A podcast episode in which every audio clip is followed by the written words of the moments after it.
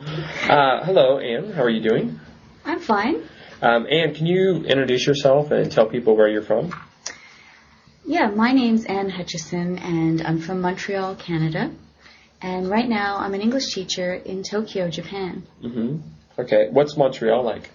Montreal is a really nice city. It's just very cold in the wintertime. Uh huh.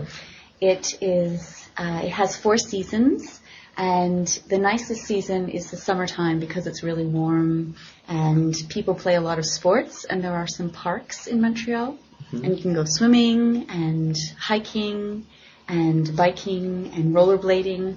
It's a very interesting city. Wow. Uh, Were, were you born in Montreal? I was born in Montreal, and I can speak two languages. English is my first language, but I also studied French in high school. Uh, so were you in a submersion program where all your subjects were in French? No, I went to an English high school, but a lot of people in Montreal are in immersion programs. Okay. Uh, since you learned French, what do you think is the best way to learn a language? I think that you have to like learning another language. And if you have a positive attitude, then you can find learning another language fun rather than stressful. Mm. So I think that I had a few French friends, and we would practice, and they would be very patient. And I liked the fact that I could communicate using another language because then you have another identity.